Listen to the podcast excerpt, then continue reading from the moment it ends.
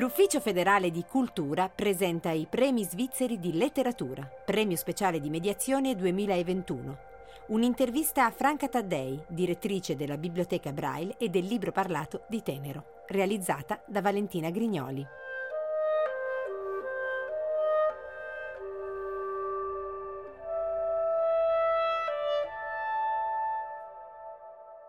Tarcisio Bisi ha fondato la Unitas nel 1946. Due anni dopo ha fondato e ha aperto la biblioteca perché per lui uno dei principi fondamentali era che il cieco avesse accesso appunto alla letteratura e alla cultura in generale e ha iniziato con delle lettrici, dei lettori, no, prima ancora che con il punteruolo bucavano i libri in braille. Ti immagini un libro in braille tutto col punteruolo, schiera di volontari.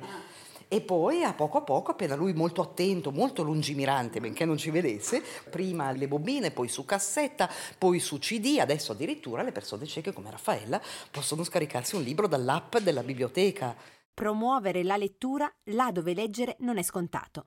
Il premio speciale di mediazione 2021 è stato assegnato a quattro istituzioni impegnate proprio in questo. La Bibliothèque Sonore Romande di Losanna, la Bibliothèque Braille Romande et Livre Parlé di Ginevra, la SBS Schweizerische Bibliothek für Blinde, Seh und Lesebehinderte di Zurigo e la Biblioteca Braille e del Libro Parlato di Tenero. Cosa significa lavorare in una biblioteca sonora? Sono a incontrare Franca Taddei, direttrice della biblioteca premiata ticinese a Lugano, dove risiedono gli studi di registrazione, ma dove si creano anche i libri, la rivista sonora, si leggono gli annunci funebri e le informazioni elettorali. E dove, soprattutto, c'è il suo ufficio, un microcosmo vivacissimo dove Franca accoglie i lettori volontari, gli utenti e tutti coloro che lavorano dietro le quinte per realizzare i libri parlati. Insieme a lei quindi incontriamo anche Raffaella Gazzi, fervida auditrice, e il lettore Ezio Guidi, che in coda ci racconteranno la biblioteca anche dal loro punto di vista. Che cosa significa questo premio per la vostra biblioteca, per lei e anche in rapporto appunto a quanto fatto da Tarcisio Bisi nel 1948? È un riconoscimento molto importante di cui sono felice e orgogliosa. Intanto non riguarda me solamente, ma tutto il team della biblioteca. Siamo in cinque, quindi riguarda veramente tutti, ma ancora più che noi riguarda chi la biblioteca l'ha fondata, perché davvero l'ha iniziata così Tarcisio, ci ha trasmesso valori molto importanti in cui crediamo e anche l'entusiasmo proprio di lavorare per questo. Vediamo anche i risultati, quanto sono contenti i soci di quello che facciamo, quanto sono grati ai lettori per il lavoro che fanno e quindi la prima cosa che ho pensato è che bello e come sarebbe contento fondatore Tarcisio Bisi. Lei come ha iniziato la sua attività in una biblioteca sonora? Io in realtà ho una formazione in linguistica e letteratura italiana, quindi io lavoravo facendo ricerca in lingua italiana per l'Osservatorio Linguistico della Svizzera Italiana, però ho sempre lavorato con la voce, tanto per cominciare, quando studiavo all'università traducevo degli spot per la Denner e li registravo e quindi la voce è sempre stata presente nella mia vita, diciamo. E poi ho sentito che che Tifusco teneva dei corsi per lettori volontari e siccome mi interessava lavorare con la voce, avevo chiesto a Giovanna, la signora che lavorava qui prima, bravissima persona, se potessi partecipare e così a poco a poco ho fatto un corso e poi ho iniziato anche a lavorare qui prima come volontaria. Nel frattempo la mia attività all'osservatorio stava un po' scemando la passione che avevo per questo lavoro e ho trovato in questo tipo di attività veramente quello che fa per me il contatto con le persone, che sono bellissime persone, i nostri lettori volontari, sono persone interessanti. Lettori che leggono leggono. Esatto, i lettori che, leggo, i lettori che leggono, mi rivolgo proprio a loro, persone che sono interessate alla lettura, hanno un certo background culturale, quindi veramente è un piacere per me avere contatto con loro e l'abbiamo tutto il giorno perché di sotto abbiamo tre cabine di registrazione e in genere tre, adesso con il Covid, una si alternano durante tutto il giorno. Curiamo anche la nostra rivista parlata, che esiste anche quella da tanti anni, quindi dobbiamo fare cose molto diverse. E poi la lettura dei libri, la correzione dei libri, la lettura di riviste, la lettura degli annunci funebri funebri al telefono ogni mattina, cose molto diverse tra loro ed è così che ho iniziato, ecco poi mi sono appassionata sempre di più finché Giovanna è andata in pensione, ho preso io il suo posto e voilà, vengo al lavoro con il sorriso, ogni mattina il lunedì poi mi, ah, vedo, vedo Ezio che mi fa sempre ridere quando arriva e quindi poi persone come Raffaella, lei mangia libri ma soprattutto ci propone veramente dei libri molto interessanti. Non ci sono solo i libri, c'è anche questa rivista che mi sembra di capire che è più improntata a temi sociali Questa per è la rivista vedenti. ufficiale parlata della Unitas. Quando io parlavo di lettura di libri e riviste, perché leggiamo anche riviste.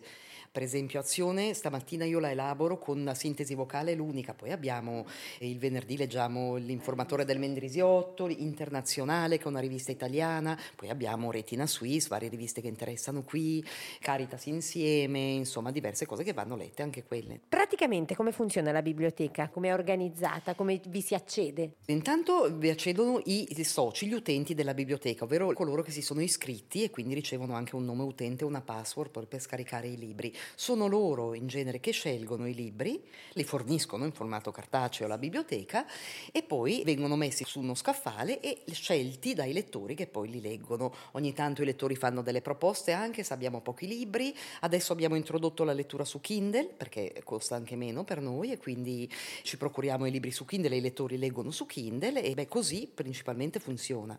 Poi il libro, una volta letto dal lettore, viene corretto da noi, da Karin Motta, che è la mia collaboratrice, da me, passa al nostro tecnico che lo realizza in DESI, che è un formato specifico per persone cieche, è comunque un MP3 che ti permette di mettere dei segnalibri, di rallentare o diminuire, di andare avanti frase per frase, giusto Raffaella?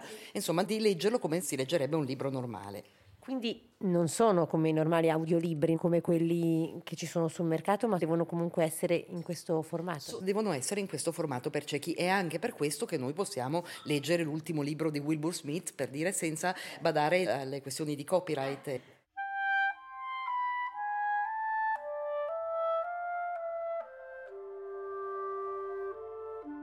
Formato il vostro pubblico? Non si tratta solo di persone magari non vedenti, ma potrebbe descrivere un po'. È difficile perché è veramente molto eterogeneo. Intanto eh, ciechi e ipovedenti sicuramente la maggior parte, sempre più ragazzi dislessici, perché le scuole adesso hanno saputo e sanno che possono far capo questa biblioteca per i ragazzi che hanno questo problema, e anche persone molto anziane, magari in case per anziani, che non riescono proprio a leggere un libro. Poi chiaramente quello che è comune a queste persone, parlo soprattutto dei nostri utenti, è il fatto di non vederci o di vederci molto poco, ma per il resto hanno interessi del tutto diversi, quindi mm, potrei dire Raffaella chiede certi libri, un'altra persona ne richiede di tutt'altro tipo. Quanti libri abbiamo? Abbiamo più di 7.000, 7.000. più di 7.000, sì, siamo- sono sempre di più. Prima mi parlava di dislessia, quindi collaborate con delle scuole. Sì, collaboriamo con alcune scuole, docenti di sostegno che lavorano con ragazzi dislessici e che appunto richiedono i libri, questo a Tenero, perché il prestito viene fatto a Tenero. E quindi anche materiale scolastico oppure sempre solo i romanzi? No, anche materiale scolastico, anche materiale scolastico. Noi proprio qui al centro di produzione per molti anni abbiamo realizzato proprio i libri a caratteri ingranditi per i povedenti e libri di un certo tipo, cioè in formato Arial 12 per ciechi, in modo che possa essere letto dalla sintesi vocale. Adesso di questo si occupa tanto e solo il servizio giovani, che appunto segue i bambini da tre mesi a tot anni, e quindi lo fanno loro. È stato molto importante, penso, il nostro lavoro per utenti che adesso hanno, c'è una ragazza per esempio che è all'università adesso a Bologna e l'abbiamo seguita cieca dalla nascita fin dall'inizio con tutto il materiale che si poteva preparare per lei e se la cava benissimo, ha fatto l'USI, il bachelor all'USI e adesso è a Bologna per il master in letteratura italiana. Lei di cosa si occupa principalmente qui? Sono diciamo responsabile sì della biblioteca, di un po' di tutto, correggo i libri, assegno gli articoli delle riviste, mi occupo tanto della rivista parlata, quindi preparo una scaletta per la nostra rivista parlata che sottopongo a un gruppo e poi realizziamo i vari servizi e poi seguo i lettori quotidianamente, ecco principalmente questo sì. La biblioteca di solito è anche un luogo dove incontrarsi, formarsi, informarsi, condividere le esperienze. Casa Tarcisio, la casa per anziani, ci sono la bibliotecaria e l'aiuto bibliotecaria e so che ogni tanto gli utenti della casa, le persone anziane che vivono lì, scendono e prendono proprio libri, però prevalentemente si fanno le richieste per telefono o via posta elettronica. Noi qui organizziamo sì gli aperitivi culturali che sono anche aperti a tutti, eh? quindi ci sono nostri soci ma anche pubblico esterno e poi ci sono altre attività, per esempio stamattina è passato a ritirare dei CD un nostro ex lettore che ha un gruppo di lettura, si chiama Libro in poltrona, quindi ogni mese un utente tra i dieci partecipanti propone un libro, tutti lo leggono, ovvero lo ascoltano, per questo viene a ritirare i CD e poi si trovano il mese dopo e ne discutono. Sarebbe uno dei vostri desideri creare proprio un luogo fisico dove potersi incontrare? Sì, sì, infatti qua adesso si, si prevede un ampliamento di Casa Andreina, la parte della biblioteca Tenero verrà qui, probabilmente in atelier, e si pensava anche ad uno spazio per gli utenti perché possono magari sedersi, ascoltare il libro, si siedono, mettono le cuffie, ascoltano e cose del genere, sì.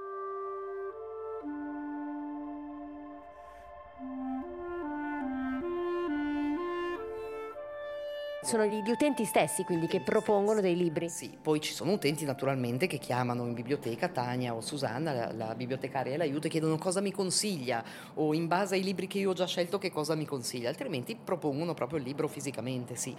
E chi lo legge invece sono i lettori volontari e in questo caso sì, sono molto diversificati anche loro. No, abbiamo iniziato con lettori e lettrici soprattutto, magari casalinghe che si sono messe a disposizione, a poco a poco si è ampliato questo numero, sono arrivati anche tanti ex professionisti, ne abbiamo abbiamo sempre di più e sono in tanti, sono una sessantina. La maggior parte viene al centro di produzione, ma alcuni registrano a casa. Prima mi ha parlato dei rapporti che collaborate con alcune biblioteche italiane, quindi avete dei progetti comuni o vi scambiate libri? Ecco, più che progetti comuni, proprio ci scambiamo libri. Noi per molti anni abbiamo scaricato i libri delle Lions qui Verbania e da Feltre e adesso abbiamo proposto che sia anche l'inverso, ossia che loro possano scaricare i libri nostri e così avviene. Infatti, quindi la nostra bibliotecaria quando riceve la richiesta di un nostro utente di un libro, prima di tutto verifica che non si trovi o in commercio, perché ci sono libri in commercio, oppure in queste biblioteche italiane. Se non c'è, allora lo fornisce e noi lo facciamo leggere.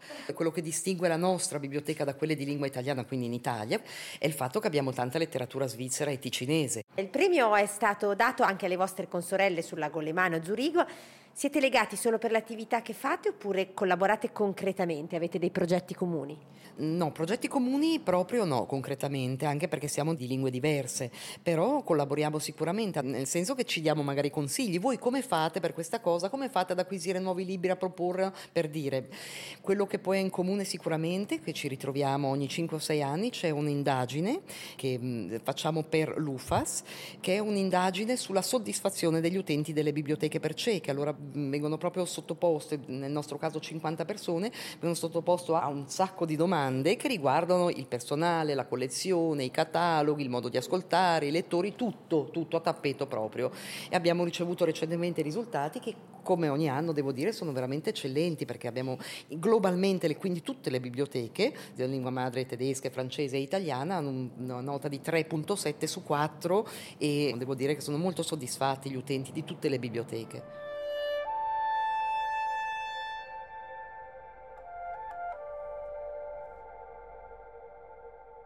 Mi chiamo Raffaella Gazzi, ho 74 anni, anche se le donne l'età non la dicono di norma, ma bene o male ci sono. Sono senza occhi a causa di una malattia autoimmune che si chiama morbo di Sjögren. Ho fatto 11 trapianti di cornea. Sono 25 anni che sono cieca però devo dire che grazie al fatto che sono diventata cieca poco alla volta con i trapianti, io ho superato le cosiddette fasi del lutto man mano che trapiantavo, poi trapiantavo, poi trapiantavo. Per cui quando sono diventata cieca del tutto senza occhio, dico Dio grazie, sono finito. E la prima cosa che ho fatto ho imparato il braille, eh, perché io ero insegnante e quindi non potevo mancare alla lettura. Per me eh, la cosa che più mi è mancata è stata proprio l'insegnamento. Ho imparato la dattilo per poter usare il computer con la sintesi vocale. Io sono una cieca, ma mi considero una cieca quasi indipendente. Io se non avessi i libri morirei, perché va bene la musica, va bene eh, le amicizie, poi faccio degli esercizi per la memoria alle mie due allieve difficilissimi. e che importanza ha la biblioteca per lei, questa biblioteca? Io scarico dalla biblioteca, ho il contatto diretto al catalogo, scarico su una memory card, non so se ne hai una da mostrare, su una memory card e poi leggo col milestone che è grande così e la memory card può contenere anche 20 libri e lo porto con me di giorno, la notte, mi addormento e lui se ne va, poi torno indietro. Io non potrei veramente solo il suono Io quando faccio da mangiare, adesso ne faccio poco perché sono sola, anche quando mangio, leggo il libro, quando è vitale. Da quanto usa la biblioteca? Allora, io sono circa da 25 anni. Prima di perdere il secondo occhio ero iscritta alla Unitas, ma non volevo avvicinarmi alla Unitas.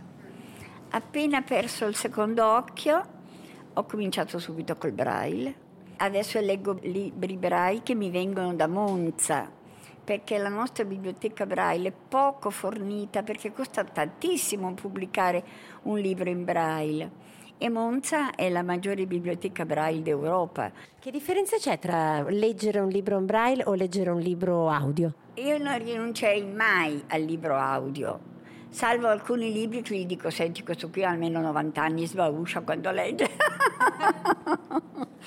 e sono quelli che vengono da fuori.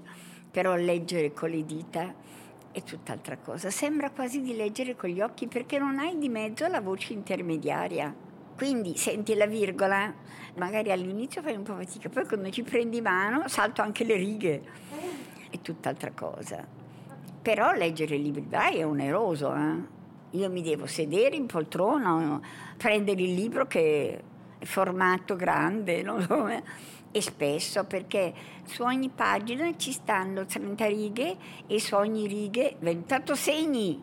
Le immagini che il braille si basa su sei puntini laterali, 3 e 3 e con questi puntini si fa tutto. Eh. Quindi il libro braille ha un suo fascino, ma non rinuncerei mai al libro audio, non rinuncerei mai. E lei consiglia dei libri alla biblioteca? Se leggo una recensione buona o se um, Michele Fazioli consiglia un buon libro, guardo se c'è in biblioteca, se non c'è lo compro. Io a casa mia ho la libreria che se mi cade addosso di notte muoio. È una libreria fino al soffitto che divide il reparto notte dal reparto giorno. Mia figlia mi dice, ogni volta che dice comincia ancora libri. Ma no, sono sempre quelli, bugiarda.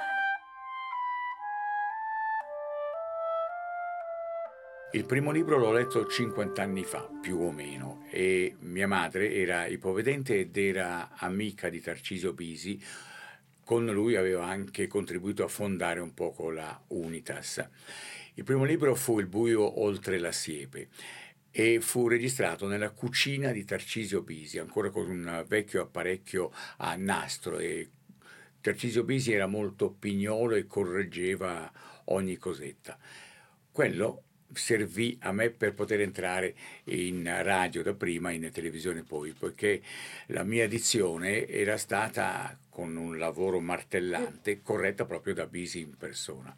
Mi ero poi sempre ripromesso, dopo 45 anni di, di radio e televisione, di uh, riprendere a leggere dopo il mio pensionamento e così è stato ed ora da diversi anni ho ripreso contatto con uh, l'Unitas qui al centro di uh, lettura e i libri si succedono con grande piacere, quindi questo è il fil rouge lungo che porta fino ad oggi. Un libro può prendere diverse settimane, dipende poi anche da quante pagine ha un libro. Perché lo fa? Che cos'è che la spinge? Ma innanzitutto proprio perché mi ero ripromesso io di eh, riprendere eh, la lettura, poi ci sarà anche un attimo una pennellata di nostalgia del microfono, perché dopo aver raccontato eh, 20 edizioni dei giochi olimpici, 45 Wimbledon, 18 anni di giochi senza frontiere, lo staccarsi completamente effettivamente dava un po' un attimo di eh, nostalgia ed è divertente, bellissimo, hai un vero piacere.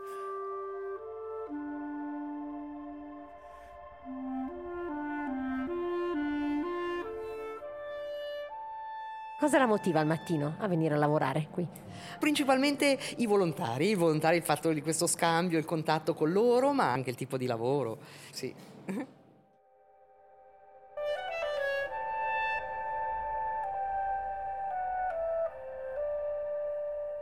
L'intervista che avete appena ascoltato è stata realizzata da Valentina Grignoli, musiche di Zeno Gabaglio, regia tecnica Lara Persia, una produzione Ufficio Federale di Cultura.